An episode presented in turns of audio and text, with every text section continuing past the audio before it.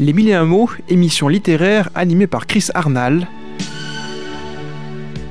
avec un interview d'un écrivain chaque mois. Bonjour et bienvenue sur l'antenne de Radio Présence Figeac 97.7. Cette fois, donc, c'est pour l'émission Les Mille et un mots, où chaque mois j'accueille un écrivain. Euh, l'invité de novembre, c'était Frédéric Singlar, un romancier d'heroic fantasy. Et pour l'invité donc de décembre, j'ai l'honneur d'accueillir un romancier de polar noir qui se nomme Pascal Dessin. Pascal Dessin, comment allez-vous? Eh ben ça va bien. donc ravi de ravi de vous avoir parmi nous. Alors euh, la première question que je, je que je dis euh, de façon rituelle, dans votre enfance, quels sont les livres qui ont bercé votre enfance et qui ont peut-être aussi donné envie d'être écrivain Alors il y a plusieurs livres. Euh, moi, les, j'ai été un lecteur précoce d'une littérature assez classique. Euh, qui paraît classique aujourd'hui en tout cas. Moi, vers 12-13 ans, je lis déjà euh, Boris Vian, Maupassant. Euh, il y a un livre qui m'a marqué profondément, c'est L'oiseau bariolé de Jerzy Kosinski. Quand je suis au collège, c'est, un livre d'une noirceur incroyable. Et, et, je crois que tout a commencé à ce moment-là. D'accord. Et ensuite, donc j'ai vu que vous aviez eu votre bac en 1983. Euh, un an plus tard, vous installez à Toulouse et vous obtenez un DEA d'histoire contemporaine. Parlez-nous de cette époque, s'il vous plaît. Ah, c'est une époque héroïque. Euh, c'est une époque où euh, je jonglais avec plusieurs activités. Moi, je viens d'un milieu modeste, donc être étudiant n'était pas évident. donc, en même temps de suivre que de suivre des études, il fallait il fallait se nourrir. Donc, je faisais mille et un métiers. je me souviens avoir été gardien de musée à Toulouse, euh, gardien d'hôtel. Euh, l'été, bah, je faisais mille et un métiers aussi, euh, travail des champs, voilà. Et puis en même temps, j'écrivais, j'écrivais beaucoup. c'était mon activité principale déjà. D'accord. Et je sais que vous avez fait des livres notamment sur la nature, parce que j'ai vu que vous étiez donc un fervent défenseur de la nature.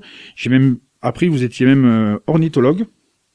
Et donc, d'où vous vient cette passion pour, ben, pour Dame Nature, comme on dit Oh, mais c'est ça s'est ça s'est construit petit à petit, mais euh, ça découle d'un rendez-vous euh, formidable, d'une rencontre formidable avec euh, un ornithologue justement quand j'avais 10 ans en 74 qui m'a qui m'a donné le goût de la nature et et le et, le, et voilà et, et ce plaisir de de, de, de, ces instants rares euh, que sont les rencontres avec euh, un oiseau, avec euh, un chevreuil, avec, avec des tas d'animaux. Donc voilà, c'est par par la compréhension de ce monde-là, de naturel, que que tout naturellement je suis devenu aussi un, un, défenseur de la nature parce que tout ça s'est fait dans mon pays d'origine, qui est un pays très industrialisé, hein, le, le, nord de la France, Dunkerque, et, et c'est vrai qu'il y avait là un contraste incroyable entre euh, une nature qui demeurait belle et puis euh, quand même des, paysages assez euh, assez abîmés, on va dire. Tout à fait. Alors, on va rester toujours dans la nature, parce que j'ai lu qu'en 1991, avec Eric Alibert, vous avez traversé l'arc alpin. Parlez-nous de ce périple. Oh, c'est une aventure rare. Eric Alibert est un peintre formidable. Il vit aujourd'hui en, en, Suisse. C'est un peintre naturaliste qui a une œuvre magnifique. Euh, il est aujourd'hui très très connu euh, internationalement. à l'époque, nous débutions tous les deux. On était amis justement parce qu'on s'était rencontrés à Dunkerque. Et puis on lui avait confié le soin d'un livre euh, consacré aux Alpes, et il s'agissait euh, pour lui euh, de, de, dessiner, de raconter les Alpes de Menton au Triclave, par là jusqu'à Vienne presque, donc tout l'arc alpin. Et puis il avait commencé par passer un hiver à dessiner des animaux dans la neige, c'était quand même une épreuve de force. Et puis il s'apprêtait à partir plusieurs semaines, deux mois même, au long cours, et puis il se sentait pas le voyage tout seul. Alors il m'a il invité sur cette euh, aventure. Et, c'est vrai que ça a été ça a été magnifique humainement bien sûr. Et puis euh, le naturaliste que j'étais a été complètement comblé et puis aussi et puis aussi ça m'a fait découvrir la montagne que je connaissais assez peu et c'est grâce à ce périple que j'ai euh, continué ensuite à pratiquer la montagne notamment dans les Pyrénées. D'accord. Et j'ai vu donc l'année d'après, vous avez publié votre premier roman, c'était donc en 92, c'était Les paupières de loup. Donc ça devait être un aboutissement pour vous. Ah bah c'était c'était dix ans d'espoir. C'était euh, ça faisait dix ans que j'écrivais, que puisque j'avais j'avais donc écrit plusieurs livres, plusieurs romans, je crois trois ou quatre, qui n'avaient pas trouvé d'éditeur. Faut dire aussi que le paysage éditorial était n'était pas aussi foisonnant qu'aujourd'hui. Il y avait moins de maisons d'édition, euh, les collections étaient plus rares. Donc, et puis bon, j'étais, je venais d'un milieu où on n'avait pas toutes les clés. j'étais peut-être pas non plus assez assez soutenu. Donc euh, voilà, j'étais de, de, ce point de vue-là un autodidacte, donc c'était plus long. Et, et, je ne connaissais pas du tout ce, ce milieu. Alors oui, effectivement, il s'est écoulé dix ans, dix ans d'attente, dix ans d'écriture. Et le jour où ça arrive, c'est une joie euh, incroyable. Mais le plus dur reste à faire. je comprends. Mais justement, votre bibliographie est impressionnante. Alors je crois avoir compris qu'il y avait à peu près 50 romans et nouvelles parus. Euh, vos romans noirs, dont j'ai vu qu'ils sont écrits avec passion, notamment Un pieuvre dans la tête et Bouche d'ombre, qui traitent donc de la précarité, ou bien des drames sociaux et humains à travers les derniers jours d'un homme, ce que le scandale de Métarolope, ou bien Loin des humains sur le drame de l'usine AZF. C'est un, devoir pour vous, ou, ou un besoin de, parler des, des, gens qui souffrent, que ce soit au niveau social ou au niveau... Euh, alors déjà, j'en parle parce que c'est le monde d'où je viens. Hein. Je viens du monde ouvrier. Moi, je suis un fils d'ouvrier, donc euh, euh, c'est une réalité que je connais bien, que j'ai bien connue euh, tout, le temps que j'ai vécu dans le Nord.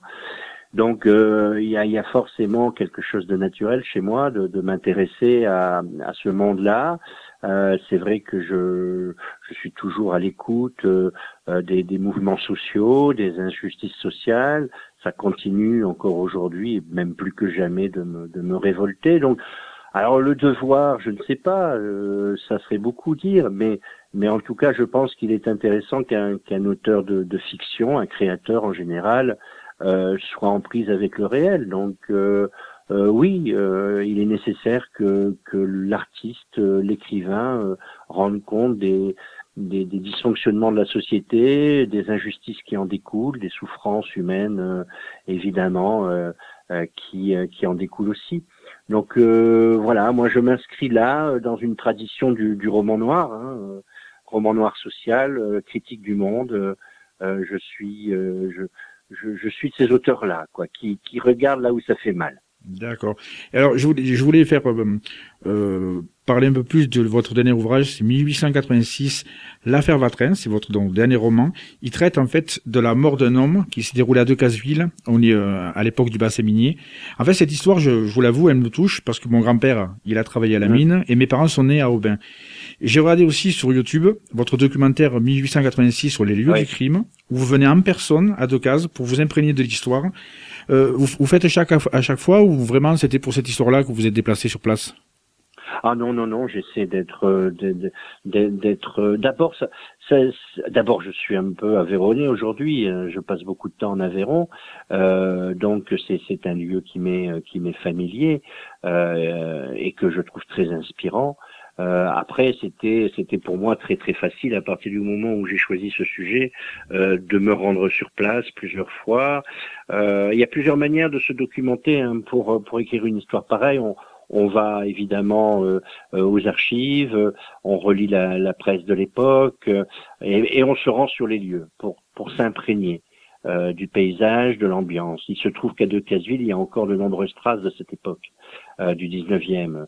Euh, si vous allez dans la cour de l'ancienne mairie, elle est telle qu'elle était à l'époque. Et puis, il y a plein de, de, de, de signes dans la ville qui, qui, qui, qui respire ce, ce, 19e.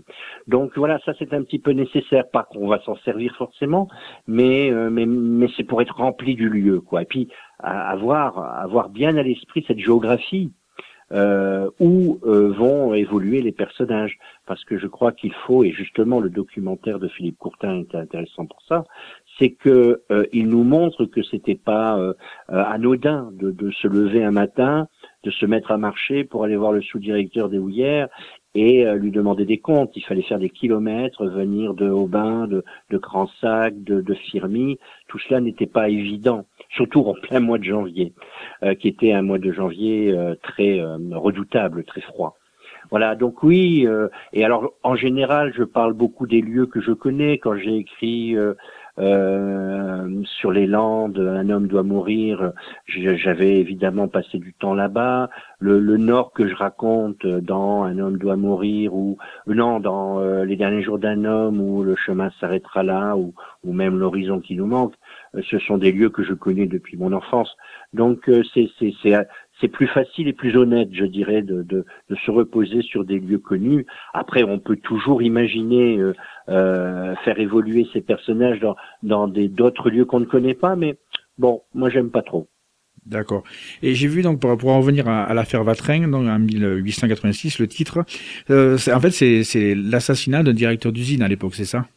Sous-directeur, oui. Sous-directeur. Jules Vatrin, oui. Et comment comment ça s'est déroulé l'histoire en quelques mots hein pour nos, nos ah bah, auditeurs Écoutez, euh, tous ces tous ces ouvriers sont allés le voir dans son bureau euh, et ils lui ont dit bon bah monsieur le sous-directeur, euh, notre vie va pas bien, on n'est pas assez bien payé, les conditions de travail sont mauvaises.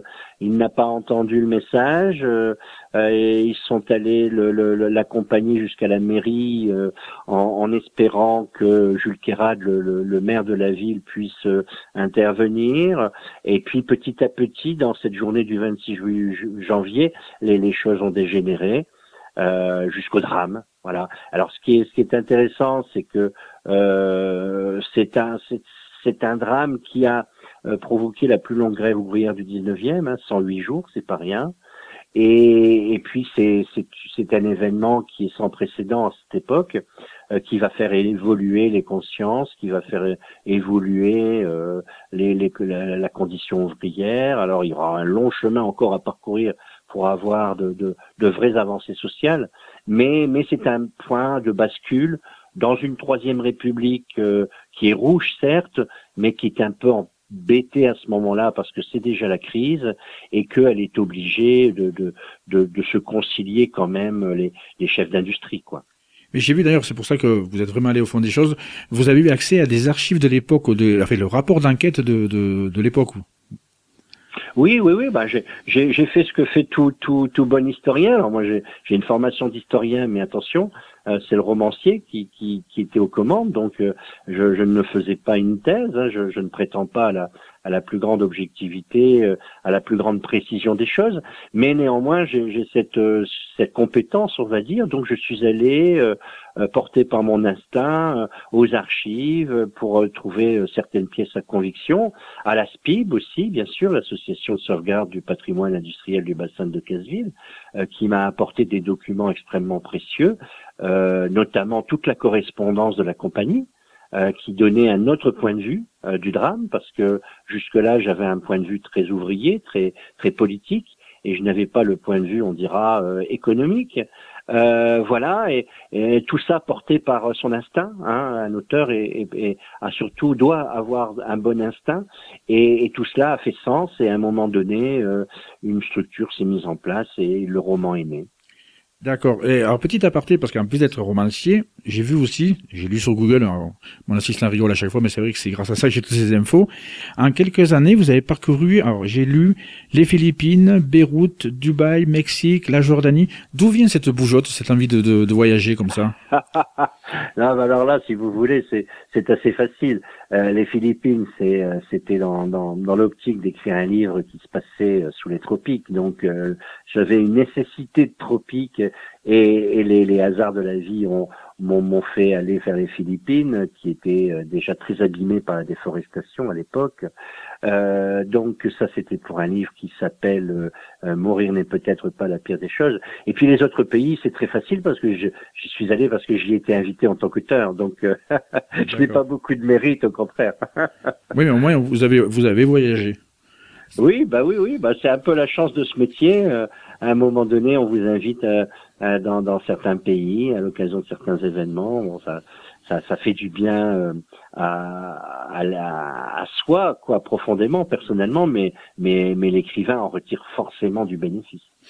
Donc, malheureusement, euh, on va arriver à la pause musicale, même si c'est intéressant de parler avec vous.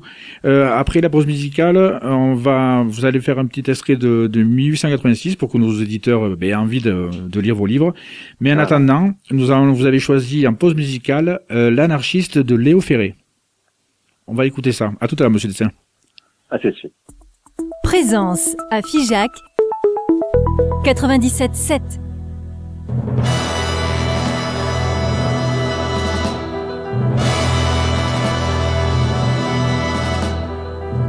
Il y en a pas sur cent, et pourtant ils existent,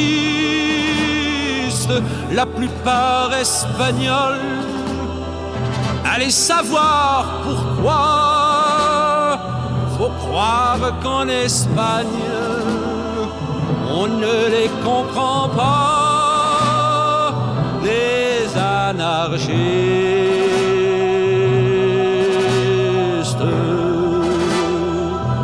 Ils ont tout ramassé, des beignes et des pavés. Ils ont gueulé si fort qu'ils peuvent gueuler encore. Ils ont le cœur devant et leurs rêves au mi-temps. Et puis l'âme toute rongée par des foutues idées. Et un lapin sur cent, et pourtant ils existent, la plupart fils de rien, ou bien fils de si peu, on ne les voit jamais, que lorsqu'on a peur d'eux, les anarchistes.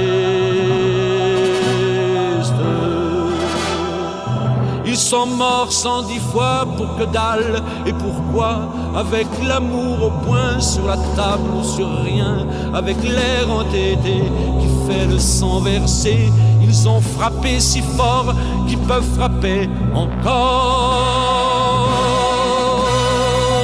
Et un n'a pas sur cent et pourtant ils existent. Et s'il faut commencer par les coups de pied au cul. Faudrait pas oublier que ça descend dans la rue, les anarchistes.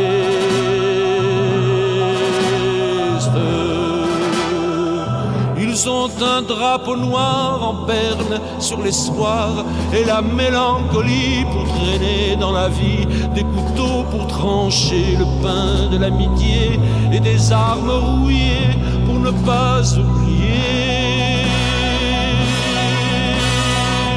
Qu'il y en a pas sur cent et pourtant ils existent et qu'ils se tiennent bien. Bras dessus, bras dessous, joyeux et c'est pour ça qu'ils sont toujours debout, les anarchistes.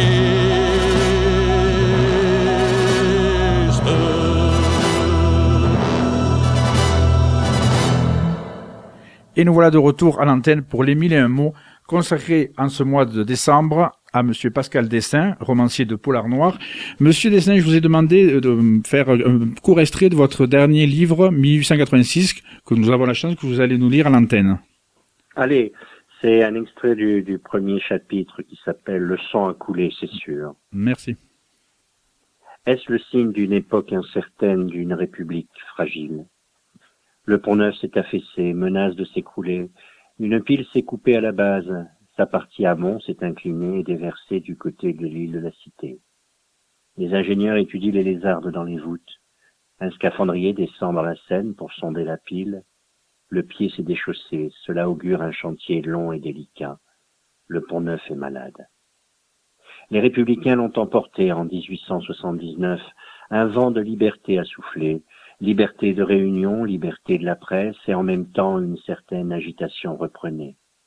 Quand on espère, on peut être impatient. Grève à Anzin, grève à Denain, grève à Montceau-les-Mines, le peuple ouvrier est en colère. Il y a eu des discussions houleuses à la Chambre des députés. En ont émané les cahiers de doléances des mineurs français. Mais de quoi se plaignent-ils, les ouvriers? N'ont-ils pas désormais le droit de se concerter, de faire grève? Malgré la crise, les patrons généreux ne leur donnent-ils pas du travail? Le Gaulois, journal réactionnaire, a parlé de manipulation, de 18 000 Jacques enrégimentés dans les bassins houillés par les collectivistes, d'une invasion nihiliste. En cette époque, les journalistes ont l'art de dire. Le peuple ouvrier souffre. Elle n'est pas si loin, la catastrophe de Chancelade en Périgord. ces éboulements meurtriers dans les carrières. Même en Belgique, les grévistes incendieront bientôt leur usine, les verreries de Roux. La colère explose partout. Le 16 janvier 1886, il a neigé à Paris. Il fait un froid de loup. La France a de nouveaux députés, dont Jaurès. Un préfet est assassiné dans l'heure. Son cadavre retrouvé sur un pont ferroviaire. Le général Boulanger est ministre de la guerre. La France aventure au Congo. La France est républicaine, certes, mais expansionniste, de tradition. Pourtant, le pont neuf s'affaisse. La France a grondé de la colère des ouvriers et gronde encore. Merci, Monsieur Dessin. Au moins, ça va permettre, je pense, aux auditeurs d'en savoir plus sur votre dernier livre. Donc, pour clôturer l'émission, parce que malheureusement, comme je dis à chaque fois, mais c'est vrai, ça passe malheureusement vite, je vais vous faire, Monsieur Dessin, le portrait chinois. Vous connaissez un peu? Oui, oui, oui, oui, oui, je redoute toujours l'exercice, mais bon. Ah, mais c'est ce que me disent les auteurs et les, les, les, dessinateurs que je reçois aussi à chaque fois. Mais vous, chaque fois, tout le monde s'en sort très bien, vous inquiétez pas. Euh, donc, une, une question qui vous, j'allais dire, qui vous concerne votre métier. Si vous étiez un prix littéraire, vous seriez lequel? Et eh oui. Ah, écoutez, je l'ai eu, le prix euh, Amila Mecker. Ah, d'accord. Ok. Euh, si vous étiez une saison Ah, c'est le printemps, forcément. Le printemps? D'accord. Ah oui, oui, oui, la plus belle saison, c'est la, saison des oiseaux. Euh, on va rester dans la nature, ça tombe bien. La prochaine question, c'est, comme vous êtes très nature, si vous étiez un arbre Un chêne. Ah, euh, si vous étiez euh, alors l'un de nos cinq sens. Oh là là Oh, je pense que la vue. Je pourrais pas me passer de la vue. Hmm. Ah oui, très, très joli d'ailleurs. Hmm. Euh, si vous étiez un moment de la journée, lequel moment de la journée vous préférez? Oh, c'est c'est le petit matin. Et si vous étiez au printemps, le petit matin au printemps. D'accord, oui, tout à fait, ça se, ça se rejoint. Alors bien sûr, sans citer un de vos livres, mais si vous étiez un livre célèbre. Oh, je serais euh, Last Exit to Brooklyn de Hubert Selby Jr. D'accord. Et si vous étiez une citation? Oh, une citation. Hmm, je sais, c'est pas évident. Ah, bah la plus courte, celle de Charles Bukowski. Essai. Ah oui, en plus j'attendais la suite. Oui, c'est vrai, c'est court. Je connaissais pas, j'avoue. Et si vous étiez un, pour finir, un révolutionnaire célèbre? Oh là là. Oui, c'est vaste. Oui, oui, oui, ouais, mais il y en a eu tant. Et puis, euh, quel, quel révolutionnaire Bakounine Oui, de votre choix, oui, tout à fait, de votre choix. Et donc, mais voilà, mais du coup, malheureusement, ça se termine, Monsieur Dessin. Je vous remercie encore d'avoir pris euh, le temps de nous répondre. C'est moi. Pour le mois de janvier, donc je sais que euh, il avait passé le bonjour. On avait euh, le romancier Jean-Pierre Allot, que je sais que vous vous êtes rencontré déjà. Plusieurs donc, fois, ben, bien sûr, oui. Voilà, il m'avait dit de vous envoyer le bonjour. Donc, on le retrouve donc pour le mois de janvier. merci donc à vous.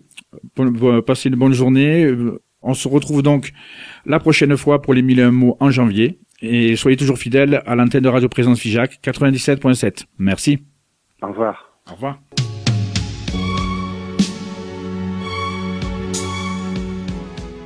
C'était votre émission Les Mille et un mots, une émission littéraire animée par Chris Arnal, avec une interview d'un écrivain chaque mois.